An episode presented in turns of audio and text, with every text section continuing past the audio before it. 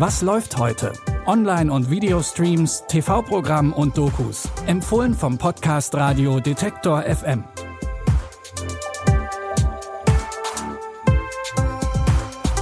Hi und herzlich willkommen zu eurer täglichen Dosis Streaming-Tipps. Heute ist Dienstag, der 25. Januar.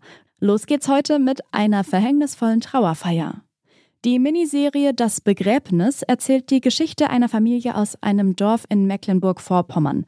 Familienoberhaupt und Lebemann Wolf-Dieter Meurer ist tot. Er hinterlässt eine ungewöhnliche Großfamilie, den Familienbetrieb Meurer Sanitär und viele offene Rechnungen. In der Familiengeschichte hat die deutsche Teilung und der Mauerfall unterschiedliche Spuren und Brüche hinterlassen.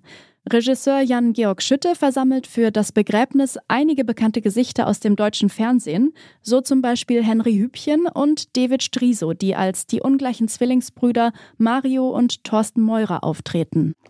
Hast du gesungen oder was? Pullis. Alt wie ein Baum. Geil. Wir quatschen gleich, ne? Ja. Dodo, schön, dass du da bist. Ja. Immer Zeit, ne? Mein Beileid. Ich bin so froh, dass wir jetzt endlich, endlich sitzen wir jetzt mal zusammen. Ja. Da. Warte, mach auf. Mach auf. Sag mal, was ist denn eigentlich mit dem Testament? Das wird schon alles. Das Begräbnis ist keine ganz normale Serie. Alle Folgen wurden an nur zwei Tagen mit über 50 Kameras an mehreren Sets gleichzeitig gedreht. Und ein richtiges Drehbuch gab es dabei auch nicht. Die Mitwirkenden mussten improvisieren und konnten so ihr ganzes schauspielerisches Können zeigen. Die Miniserie Das Begräbnis könnt ihr jetzt in der ARD Mediathek schauen. Macht euch bereit für einen krassen Themenwechsel. Wir blicken jetzt nämlich zurück auf die deutsche Geschichte. Sechs Millionen Jüdinnen und Juden wurden während des Zweiten Weltkriegs ermordet. Etwas mehr als die Hälfte von ihnen starb in den Vernichtungslagern. Der andere Teil wurde bei systematischen Massenerschießungen getötet. Die Täter agierten unter dem Kommando mobiler Einsatzgruppen und Polizeibataillons, denen oft Familienväter angehörten, weil sie für die Wehrmacht zu alt waren. Täglich erschossen diese Männer tausende Menschen, als wäre es eine normale Arbeit. Die Doku Ganz normale Männer, der vergessene Holocaust von Manfred Oldenburg erzählt von ihnen. Viele stehen den Nazis nicht besonders nah und sind nicht übermäßig judenfeindlich, sondern kommen oft aus einst sozialdemokratisch geprägten Milieus. Also das ging von Bäckern über Handwerker, Schreiner, Kaufleute, die äh, in Kontoren gearbeitet haben. Ich würde sagen, im Prinzip der Durchschnitt äh, der Hamburger arbeitenden Bevölkerung hat sich in diesem Polizeibataillon gefunden. ExpertInnen haben herausgefunden, keiner der Männer musste an diesen Erschießungen teilnehmen. Wenn einer aus der Truppe ausgetreten ist, dann hatte das keine Folgen für das Leben dieser Männer. Umso mehr drängt sich die Frage auf, wer waren sie und warum haben sie so gehandelt? Die Doku Ganz normale Männer, der vergessene Holocaust versucht auf diese Fragen Antworten zu geben. Streamen könnt ihr sie jetzt in der ZDF Mediathek. Und nochmal gibt's einen harten Themenwechsel. Wir haben zum Schluss einen Filmtipp aus dem DC-Universum.